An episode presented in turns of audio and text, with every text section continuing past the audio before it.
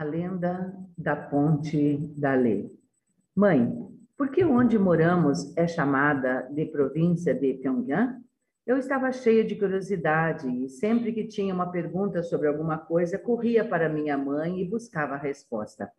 Toda vez minha mãe respondia gentilmente: Bem, querida, ela dizia, e é chamada assim porque a parte Pyong é o primeiro caráter de Pyongyang e a parte An é o primeiro caráter de Anju. Por que eles pegam um caráter de cada nome? Eu perguntei. É porque ambos são grandes distritos, disse ela. Com o tempo, Anju se tornou uma grande cidade. Era cercada por extensas planícies ideais para a agricultura e normalmente havia muito para comer.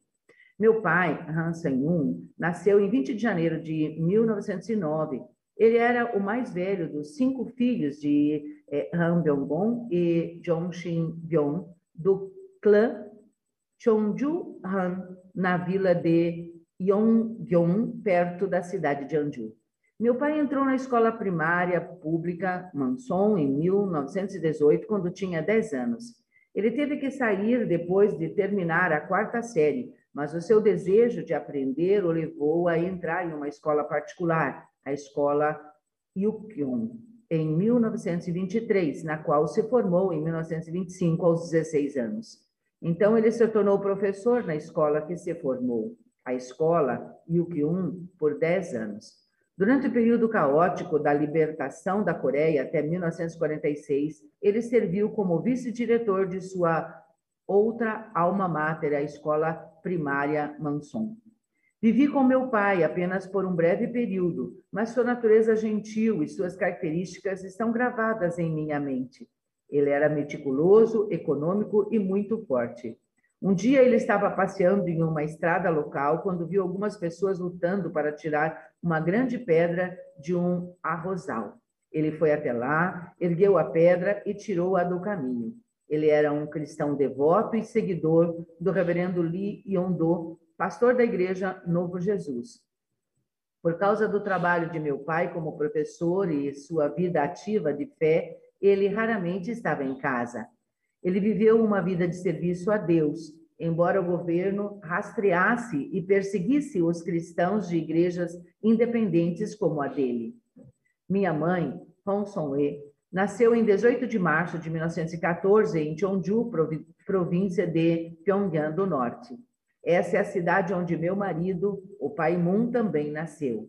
Ela e seu irmão mais novo, meu tio, nasceram de um casal cristão devoto, Hyun Yu Il e John Won-mo.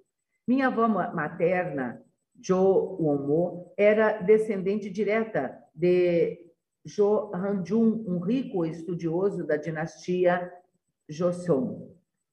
So, so Han Jo Hong-jun morava em um vilarejo de casas com telhas em Cheongju, uma comunidade de pessoas que ocupavam cargos governamentais.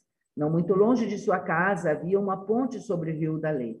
Antigamente era uma ponte robusta, cheia de pedras grandes e bem empilhadas, mas o tempo era ela se deteriorou a ponto de ninguém poder atravessá-la.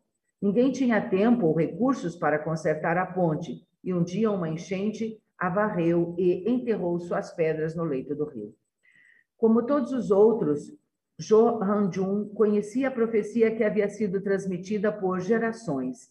Se uma rocha esculpida como um totem ao lado da ponte do rio Dalê for enterrada, a nação da Coreia cairá. Mas se essa rocha for claramente exposta ao povo, um novo céu e nova terra se desdobrarão na Coreia. A ponte do Rio Dalê também foi importante por outros motivos, para que os enviados chineses fizessem uma jornada anual até a sede do governo da Coreia do Sul, então chamada de Hanyong. Eles tinham que cruzar essa ponte.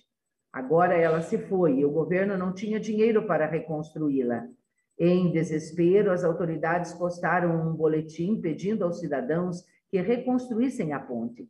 O avô, Johanju, aceitou o chamado e reconstruiu a ponte usando sua riqueza pessoal. A nova e robusta ponte de pedra agora era alta o suficiente para que os barcos passassem. O avô, Johanju, Gastou toda a sua fortuna nessa tarefa e, quando terminou, tudo que lhe restou foram três moedas de latão.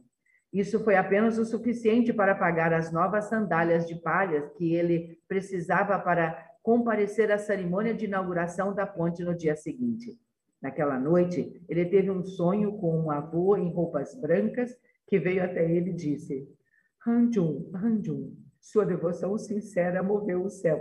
Eu esperava enviar um filho do céu para sua família. Porém, como você comprou as sandálias, enviarei para a sua família a princesa do céu. O avô Chohanju acordou desse sonho e descobriu que uma estátua de pedra do Buda Maitreya apareceu de repente perto da ponte. Com o passar dos anos, esse milagre criou uma atmosfera tal que todos aqueles que passavam por Buda desciam de seus cavalos para oferecer uma reverência antes de seguir seu caminho. O povo da aldeia se maravilhou com esse sinal de Deus e construiu um abrigo sobre a estátua para que não ficasse exposta à chuva ou ao vento. Sobre essa base de devoção e lealdade, gerações depois, na linhagem familiar de Johanju, Deus enviou minha avó materna, Joonmo. Nós, três mulheres, a avó, Joonmo, sua filha, mãe e eu, todas tínhamos uma fé cristã muito profunda. Também éramos as únicas filhas nascidas em nossas famílias ao longo de três gerações. A providência para trazer o nascimento da filha unigênita de Deus na Península Coreana foi baseada em inúmeras condições de devoção que começaram há muito tempo com os meus ancestrais, Han e Jo Hanju, e continuaram através das gerações até este tempo. Palavra da verdadeira mãe.